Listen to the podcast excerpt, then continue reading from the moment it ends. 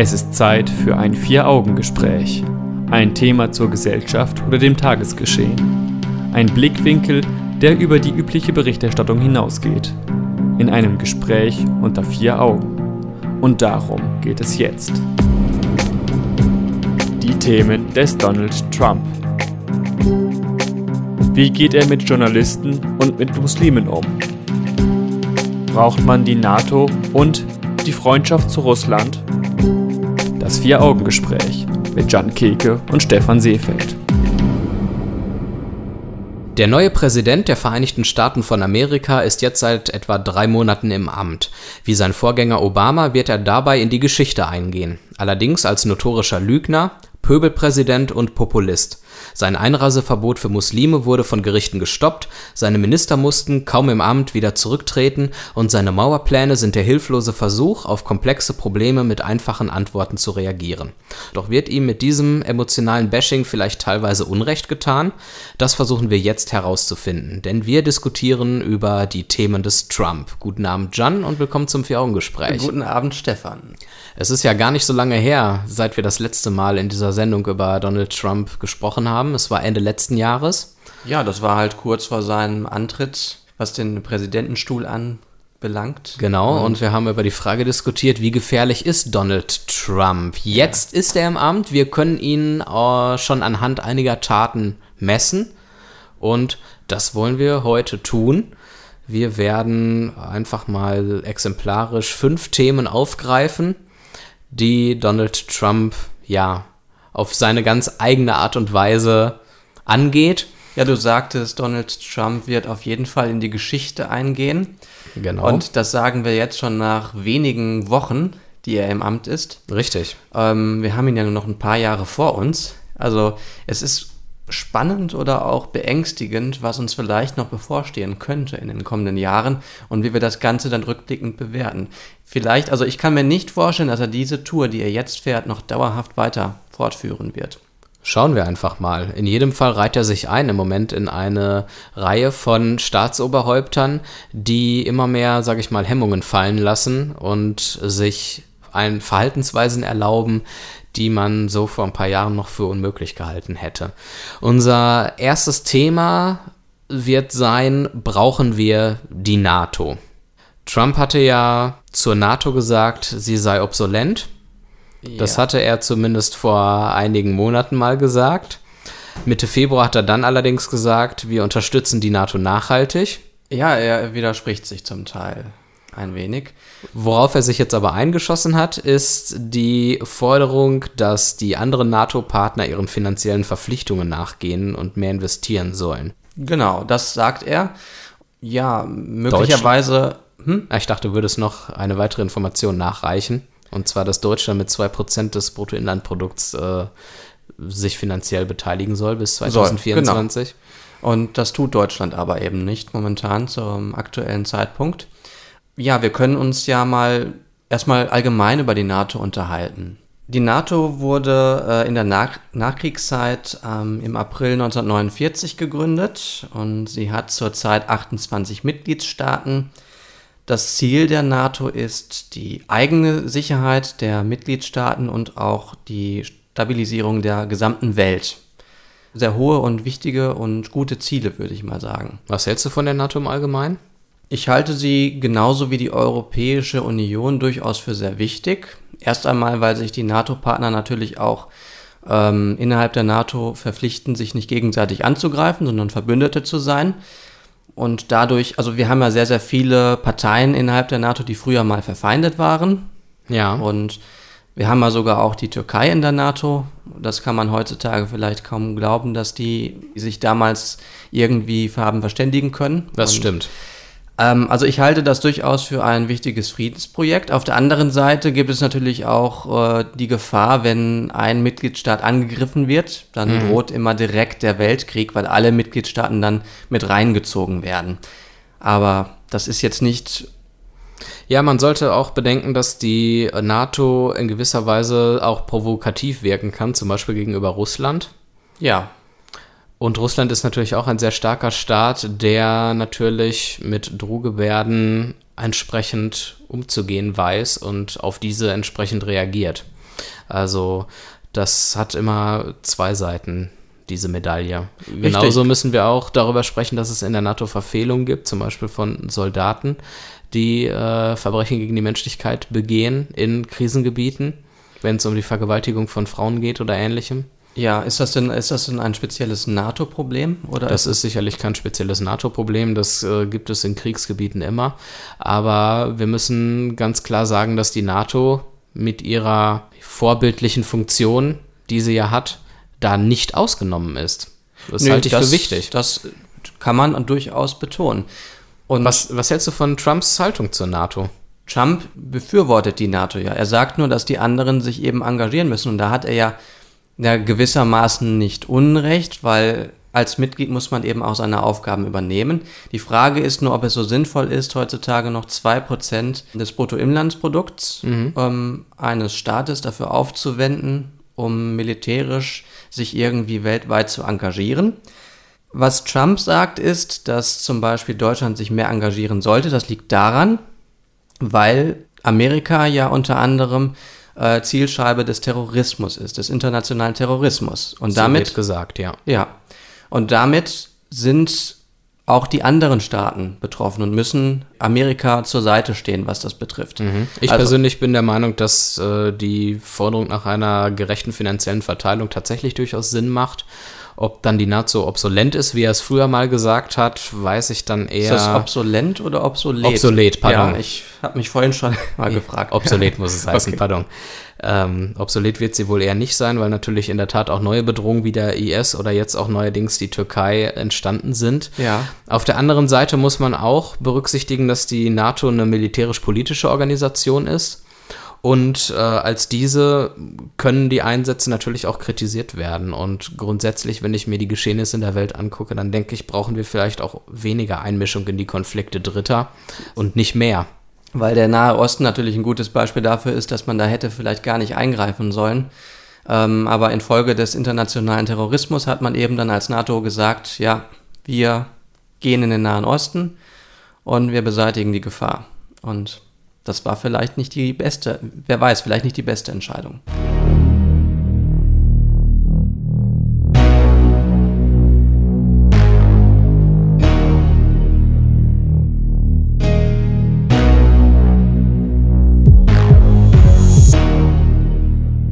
Das Vier-Augen-Gespräch und wir sprechen über die Thesen des Trump heute Abend. Und unser zweites Thema von Trump ist sein Umgang mit Muslimen. Stichwort Einreiseverbot. Genau, der Muslim-Ban oder wie man ihn ausspricht, ich weiß es nicht. Ja. ja. Äh, ist nicht ganz unumstritten gewesen. Ja. Es gab heftige Proteste dagegen und dieses Einreiseverbot wurde dann ja auch von amerikanischen Gerichten gekippt. Mhm. Dann wollte der gute Trump eine neues eine Variante davon auf den Markt bringen oder äh, in Kraft treten lassen. Genau. Mit offizieller Erlaubnis, also mit einem Visum zum Beispiel, darf man jetzt trotzdem einreisen und der neue Erlass vom 6. März sieht vor, dass Leute aus dem Irak jetzt wieder einreisen dürfen, weil man festgestellt hat, dass der Irak ein wichtiger Partner der USA ist. Ja, so wie Saudi-Arabien auch, ne? Genau. Aber gut, also um das mal kurz zu fassen, Menschen aus Syrien, Libyen, aus dem Iran, Sudan, Jemen und Somalia dürfen nicht in die Vereinigten Staaten reisen. Genau, und jetzt ist es ein generelles Einreiseverbot von Flüchtlingen, nicht nur von muslimischen. Das heißt, äh, die Diskriminierung von Muslimen ist jetzt nicht mehr gegeben. Damit hat Trump reagiert auf ein Problem in der Verfassung oder Jawohl. was er als Problem sehen könnte. Trotzdem hat dieser zweite Versuch ja auch nicht funktioniert. Also noch nicht bisher noch nicht. Also es ist ja auch außer Kraft gesetzt erst einmal vorläufig, weil Trump und seine Berater im Vorfeld ja klar von einem muslimischen Einreiseverbot gesprochen haben. Mhm. Und damit mag zwar der Text oder das, der Text des Dekrets neutral sein, aber der Kontext zeigt, es geht um Muslime. Auch wenn es das faktisch jetzt nicht mehr tut in gewisser Weise. Was, wie beurteilst du Trumps Dekret? Sinnvoll, nicht sinnvoll, tatsächlich diskriminierend, nicht diskriminierend? Ich weiß nicht, weil wenn wir uns mal die vergangenen Terroranschläge anschauen, dann könnte man sich ja mal fragen, wie viele Terroranschläge hätten vielleicht verhindert werden können. Mhm. Die Terroranschläge 9-11 zum Beispiel nicht, weil die Terroristen aus anderen Staaten kamen und zum Beispiel auch der Terroranschlag äh, in dieser schwulen Bar, der wurde, hätte auch nicht verhindert werden können, ja. weil das war ein in den äh, Vereinigten Staaten lebender Mensch gewesen. Ich denke auch, dass gewisse Gefährder schon durch das Dekret abgehalten werden, ins Land zu kommen. Allerdings weiß man auch, das ist ein offenes Geheimnis, dass man äh, Mittel und Wege findet, in ein Land einzureisen, sei es mit Hilfe von Bestechung oder gefälschten Ausweisen. Und am Ende des Tages ist das Dekret eigentlich nur zum Nachteil derer, die mit friedlichen Absichten in das Land das kommen, Problem. möchten, um meisten. Schutz zu suchen. Das sind wahrscheinlich die meisten, die eigentlich friedlich sind und kommen. Ja. Die Muslime an sich sind ja ein Riesenthema, nicht nur in den USA unter Trump, sondern auch bei uns. Wie beurteilst du den Umgang mit Muslimen im Allgemeinen? Warum sind die so ein Thema geworden in den letzten Monaten und Jahren? Das hat sicherlich mehrere Gründe. Erst einmal ist der islamistische Terrorismus natürlich immer bedeutender geworden in den letzten Jahren und Jahrzehnten. Mhm. Zudem haben wir durchaus immer mehr Leute hier in Deutschland und wahrscheinlich auch in Amerika, die ähm, islamischen Glaubens sind. Ja. ja. Das heißt auch mehr Menschen, die Kopftücher tragen, der Islam wird mehr praktiziert, auch an den Universitäten. Da kommen ja immer mehr Geschichten, wie zum Beispiel, dass Gebetsräume auch äh, getrennt werden in Bereiche, die für Frauen und Männer sind. Also dadurch wird es immer mehr zum Thema natürlich. Finde ich übrigens relativ äh, guter Punkt, den du angebracht hast, weil scheinbar der Islam stärker als andere Religionen so ein bisschen aneckt bei gewissen Fragen der Gleichberechtigung und der Freiheitsrechte. Ist das eine subjektive Wahrnehmung, die in Wirklichkeit nicht stimmt? Viele Muslime werden uns jetzt heftig widersprechen. Also das Christentum hat ja in der Geschichte ein paar Entwicklungen durchgemacht, die vielleicht äh, im Islam nicht so stattgefunden haben oder nicht überall. Mhm. Welche allem, Entwicklungen meinst du damit? Vor allem im Bereich der Aufklärung. Also wenn man sich mal anschaut, zum Beispiel ist es im Theologiestudium ja so, dass man auch lernt, äh, kritisch seine Religion zu hinterfragen. Aber was, was eigentlich das Wichtigste ist, würde ich sagen, die meisten Christen nehmen ihre Religion nicht mehr so ernst. Ja. Wie früher. Und dadurch ist es auch ganz einfach vereinbar mit, mit freiheitlichen Werten und sowas. Ne? Weil man nimmt sich einfach nur die guten Dinge aus der Religion heraus und die. Hinterfragt das stärker, als das vielleicht noch der ein oder andere Moslem tut? Ja, da lehnt man sich vielleicht auch sehr weit aus dem Fenster. Ich weiß es nicht. Ähm ich glaube auch, dass wir verpasst haben, einen kritisch-sachlichen Islam-Diskurs zu führen und so ein bisschen zu benennen, dass manche Elemente des Islams nicht mit unseren Grundrechten vereinbar sind. Das heißt, die Frage lautet nicht, ob die Einschränkung der Religionsfreiheit zum Beispiel zur Bewahrung unserer Freiheitsrechte nötig ist, mhm. sondern bis zu welchem Punkt diese Einschränkungen selbst noch mit den Freiheitsrechten zu vereinbaren sind. Weil da kommen wir ja dann irgendwann auch in Teufelsküche. Man kann ja nicht einfach äh, spezielle oder alle Religionen verbieten. Dann würde man ja schon wieder einen Teil der Freiheit, auf die man so stolz ist, selbst das ist das äh, große, aufgeben. Das große Problem natürlich, was wir haben. Wir müssen alle irgendwie akzeptieren, tolerieren, auch die, die nicht tolerant sind. Und damit meine ich jetzt nicht speziell irgendwie Muslime, sondern allgemein alle Menschen, mhm. die sich an unserer freiheitlichen Welt hier stören. Ja, letztlich hatte das Einreiseverbot, was Trump ja geäußert hat oder was er per Dekret ähm, erlassen hat, keine langfristigen Wirkungen, weil es nur kurzfristig gültig war. Ja. Aber es hat schon dazu geführt, dass sich die Länder entsprechend angegriffen gefühlt haben. Und das ist natürlich, was jetzt die Diplomatie betrifft, nicht besonders gut.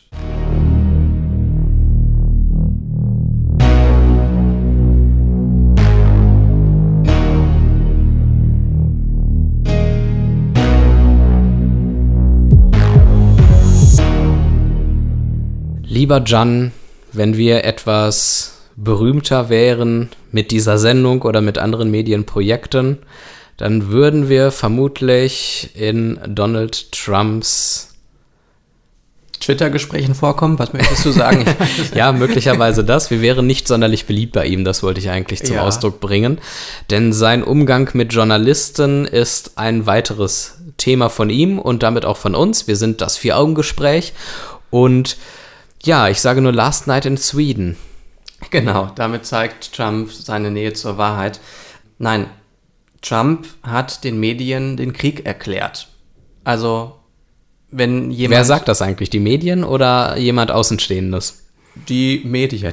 Muss man immer vorsichtig sein, äh, dass das nochmal deutlich wird. Äh, die Medien sagen selber, dass Donald Trump den Medien den Krieg erklärt hat. Ja gut, ich meine, Donald Trump äh, hat sicherlich wörtlich, also ich weiß nicht, ob er das wörtlich irgendwo so gesagt hat, aber er wird sicherlich in diese Richtung irgendwas gesagt haben, wie zum ja. Beispiel sowas wie Lügenpresse. Mhm. Auf äh, Englisch dann. Die englische, ja, Fake Oder, News. Genau, Fake News. Relativ ähm, interessant. Ähm, sicherlich basht Trump sehr heftig. Ist denn vielleicht Trumps Kritik bis zu einem gewissen Grad gerechtfertigt? Medien sind immer kritisierbar, bis zu einem gewissen Grad. Also sie geben ja in der Regel nie die komplette Wahrheit wieder. Mhm. Was gefährlich ist an Trumps Medienkritik ist, dass er damit eine wichtige Säule der Demokratie komplett in Frage stellt. Also die Medien sind ja für eine Demokratie sehr, sehr wichtig. Ja. Weil ähm, sie natürlich auch ähm, dafür Sorge tragen, dass die Menschen informiert werden. Und auf Basis von Informationen trifft man Entscheidungen. Und das ist in der Demokratie halt wirklich sehr wichtig. Und Trump führt das, ja, der, der sägt an dieser Säule, sagt nicht, es gibt irgendwie Medien, die sind schlechter und andere sind besser, sondern sagt einfach, Medien verbreiten Fake News. Und das ist sehr gefährlich. Mhm. Wir haben selbst mal eine Sendung zu diesem Thema gemacht, wie glaubwürdig Medien eigentlich sind, worum man Medien kritisieren kann, an welchen Punkten. Könnt ihr euch einfach mal anhören auf unserer Homepage vieraugengespräch.de, da gibt es die Sendung als Podcast. Also Medien sind nie perfekt und komplett neutral und unabhängig, sie sind abhängig von verschiedenen Dingen. Also das nochmal. Damit mag Trump durchaus recht haben, wenn er bis zu einem gewissen Grad die Medien kritisiert. Glaubwürdigkeit von Trumps Seite ist aber vielleicht trotzdem nicht unbedingt gegeben, denn er selbst verbreitet Lügen und ist damit im Ganzen unglaubwürdig und äh, seine Medienkritik wirkt dabei albern, wenn er selbst permanent nur Stoß von sich gibt, um es mal ganz platt zu sagen. Genau so ist es. Und wenn Trump glaubwürdiger werden möchte, dann muss er sich zukünftig selbst auf Fakten beziehen. Und somit ein Vorbild sein.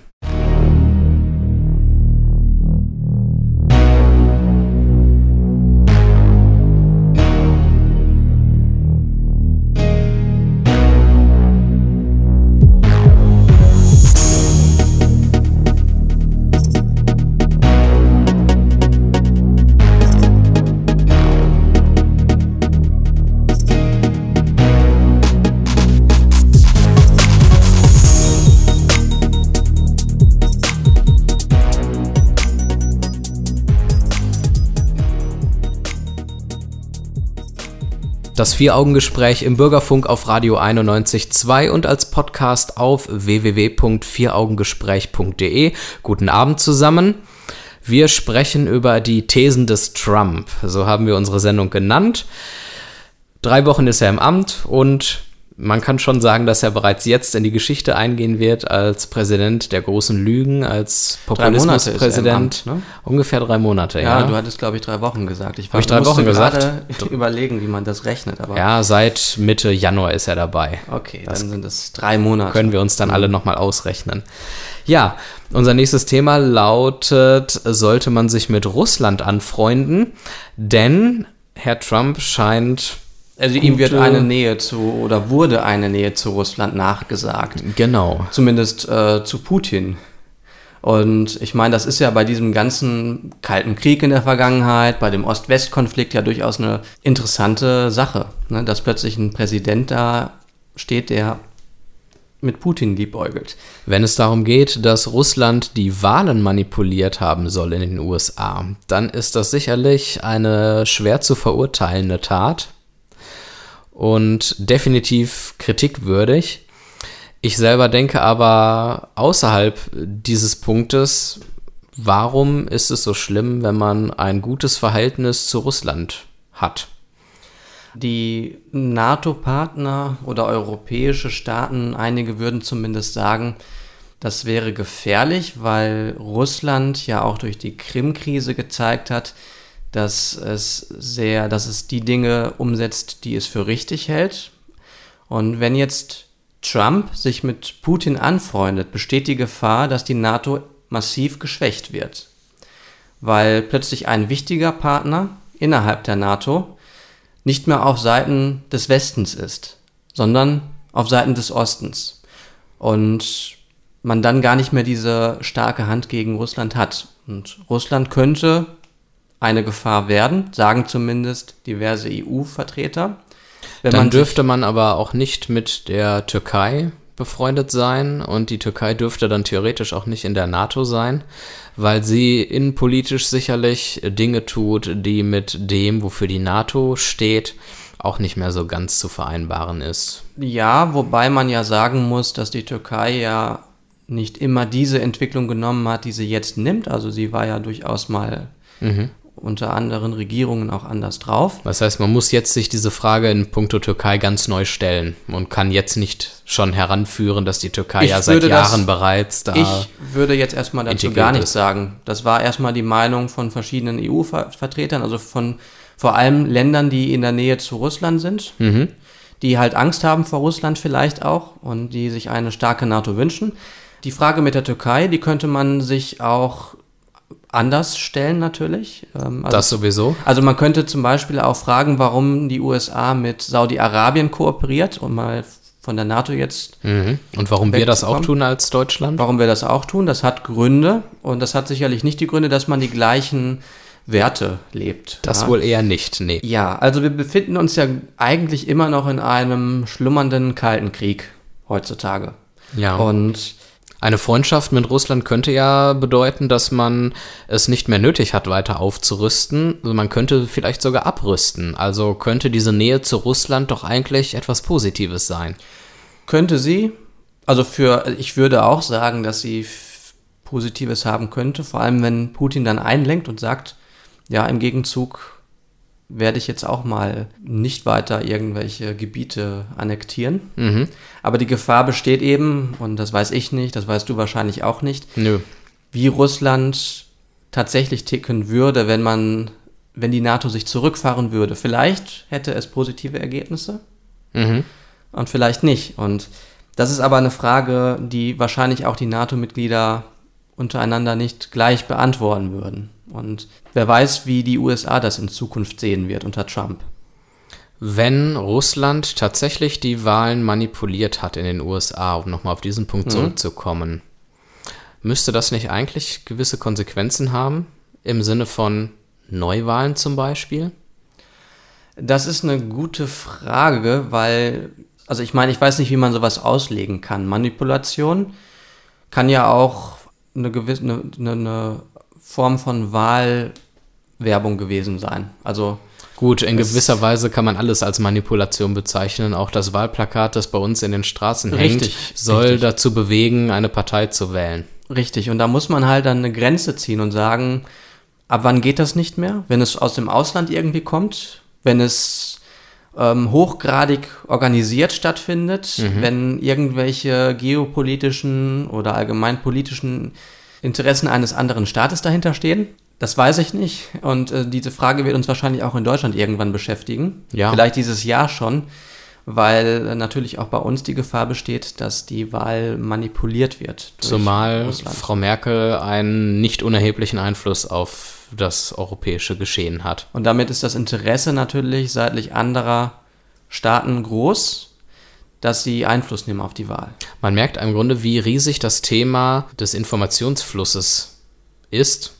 Wie bekommen wir unsere Informationen? Wie verarbeiten wir Informationen? Wie gehen wir mit Falschmeldungen und Lügen um? Ja, wie erkennen ähm, wir Falschmeldungen? Auch das die technische Umsetzung von Wahlmanipulationen wird genauso eine Bedeutung haben weil natürlich das Gleichgewicht der Kräfte massiv ins Wanken kommen kann in den nächsten Jahren und Jahrzehnten. Also dieses Problem wird ja nicht einfach verschwinden, nur weil jetzt einmal die Wahlen in den USA gehackt oder manipuliert wurden, bleibt es ja nicht bei diesem Einzelfall. Es wird nicht dabei bleiben, aber zumindest ist die Aufmerksamkeit jetzt auf dieses Problem gelenkt worden. Und ich hoffe nur, dass es ernst genommen wird und dass man sich wirklich ernsthaft mit möglichen Lösungen beschäftigt, auch wenn es die endgültigen wahrscheinlich nicht geben wird. Ja, auf jeden Fall brauchen wir Leute, die sich mit diesem Thema auseinandersetzen können, weil sie die Kompetenzen dazu besitzen. Also häufig passiert das ja auf technischer Seite mhm. und da brauchen wir Experten für.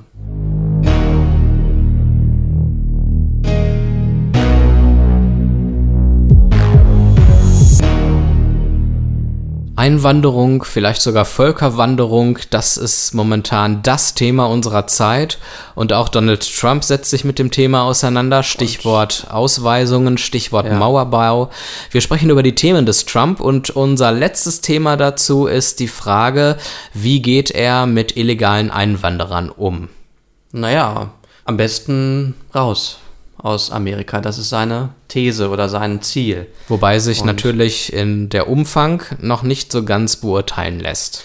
Nein, das wird Nach drei zeigen. Monaten geht das natürlich noch nicht. Natürlich nicht, aber der Minister für innere Sicherheit, ähm, John Kelly, hat sich ja geäußert in den letzten Wochen mhm. und ähm, hat zum Beispiel vorgeschlagen, dass man die Kinder illegaler Einwanderer wegnimmt also vorübergehend und das sozusagen als Drohmittel nutzt, damit die Leute gar nicht erst kommen. Also wir nehmen euch die Kinder weg, wir behüten sie zwar und pflegen sie gut, aber wir trennen euch erstmal für eine mhm. Zeit.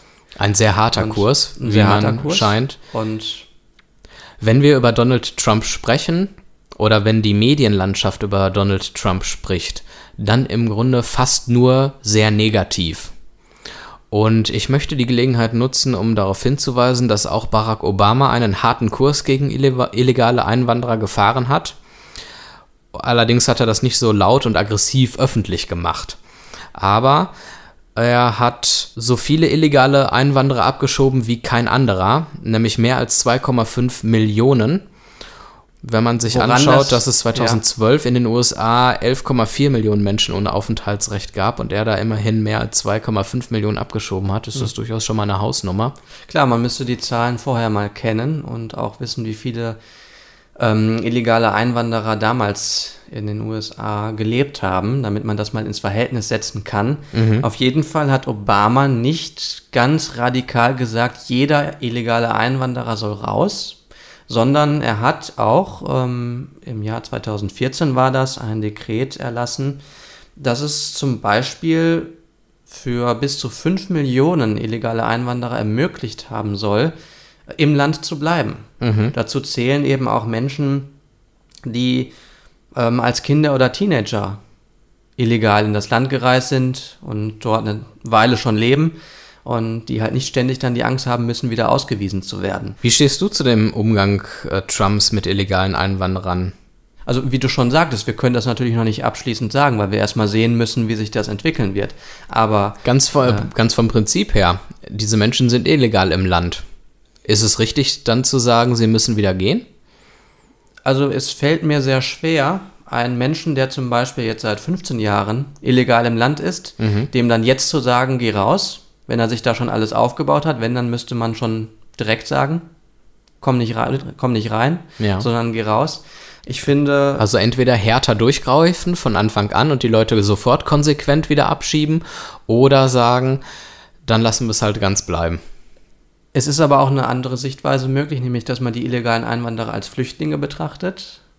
Wenn es denn Flüchtlinge sind. Ja, wir wissen ja auch nicht, aus welchen Gründen sie kommen. Also wir leben ja auch nicht in Amerika, wir leben auch nicht in Mexiko, wir kennen das alles nicht. Wir kennen jetzt die Flüchtlingskrise, die wir mit Leuten aus äh, ähm, Afghanistan haben, aus Syrien. Mhm.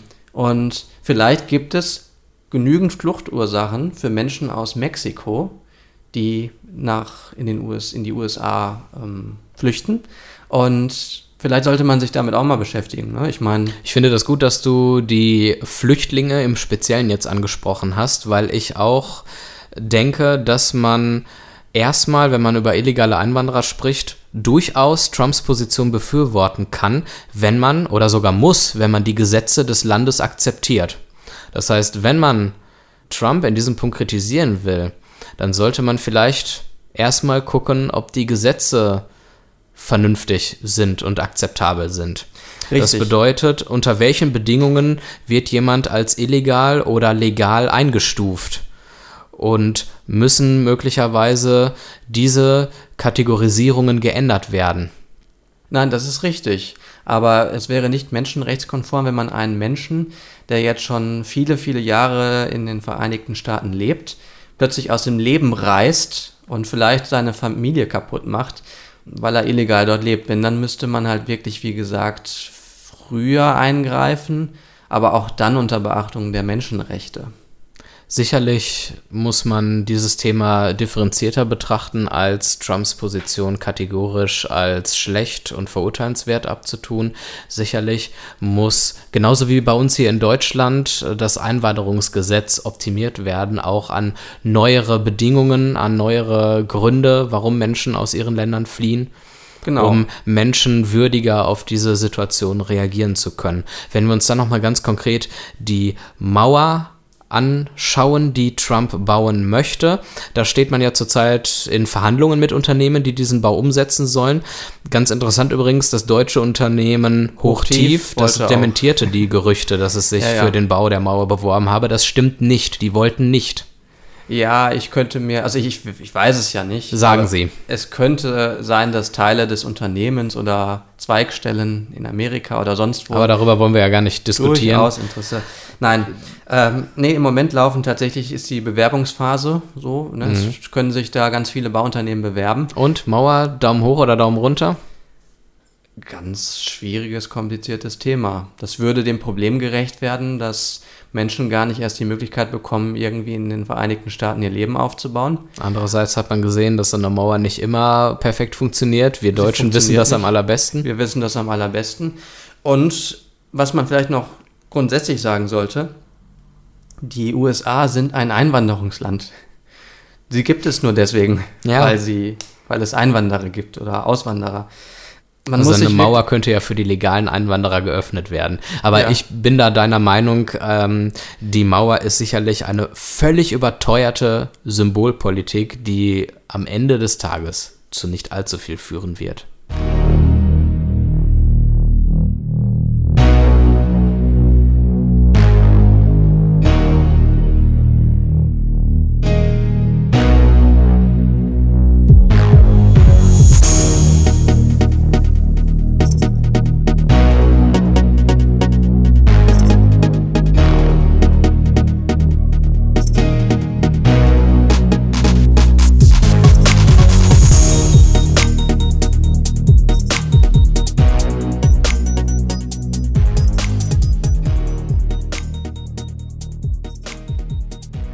So, zum Abschluss unserer Sendung möchte ich dir, Jan, eine kleine private Frage stellen. Wie ausgelastet bist du eigentlich so mit deinem Job?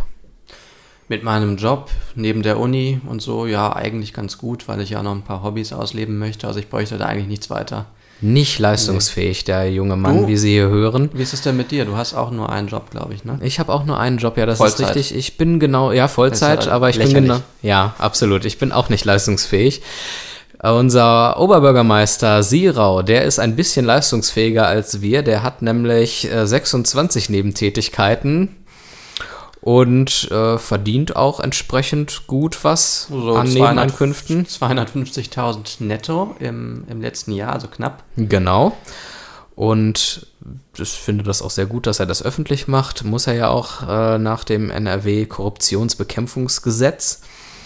Und Und ehe jetzt viele aufschreien und sagen, wieso macht er das und wieso hat er jetzt so viel Geld zur Verfügung, er zahlt auch viel, viel Geld davon an die, an die Stadt. genau, Wieder. 177.000 Euro sind es, die er von seinen Nebeneinkünften an die Stadt Dortmund abführen musste. Das heißt, für ihn selber bleiben noch knapp 70.000 Euro übrig. Und mit dem Geld tut er ja auch laut Angaben der Stadt gute Dinge. Was gut, was, durchaus was Gutes, ja. Also er verwendet sie für kulturelle und soziale Zwecke. Im Detail wurde jetzt nicht weiter darauf eingegangen, kann man dann ja mal nachfragen. Also im Grunde eine Win-Win-Situation. Die Stadt Dortmund bekommt nochmal Geld in die Kassen gespült und er selber verdient sich noch nett was dazu. Und das ist doch mal was anderes. Sonst hört man Nebeneinkünfte ja immer in negativen Kontexten. Ja, das stimmt. Und dieses Mal sieht man, dass Nebeneinkünfte durchaus auch was Gutes sein können für eine Stadt und für einen Politiker. Zumindest neben vielen negativen Aspekten gibt es auch gewisse positive Aspekte, wie zum Beispiel, dass das für Steuereinnahmen sorgt. Und das wollten wir an dem Fall von Dortmunds Oberbürgermeister einfach mal auch mal nach vorne bringen. Wo wir so schön über Politik heute geredet haben, kann man das auch mal im Lokalen, im Kleinen tun. Na gut, das soll es gewesen sein für heute Abend. Wir sind am Ende unserer Sendung. Falls ihr später reingeschaltet habt und die Sendung nochmal im Ganzen hören wollt oder nachhören wollt, unsere bisherigen Sendungen nachhören wollt, dann könnt ihr das tun. Die Sendung gibt es als Podcast im Internet. Einfach mal auf unserer Homepage reinklicken, www.vieraugengespräch.de. Bei Facebook könnt ihr uns auch liken. Und in diesem Sinne wünschen wir euch jetzt noch einen schönen Sonntagabend und im Mai sind wir wieder da. Macht's gut. Bis dahin.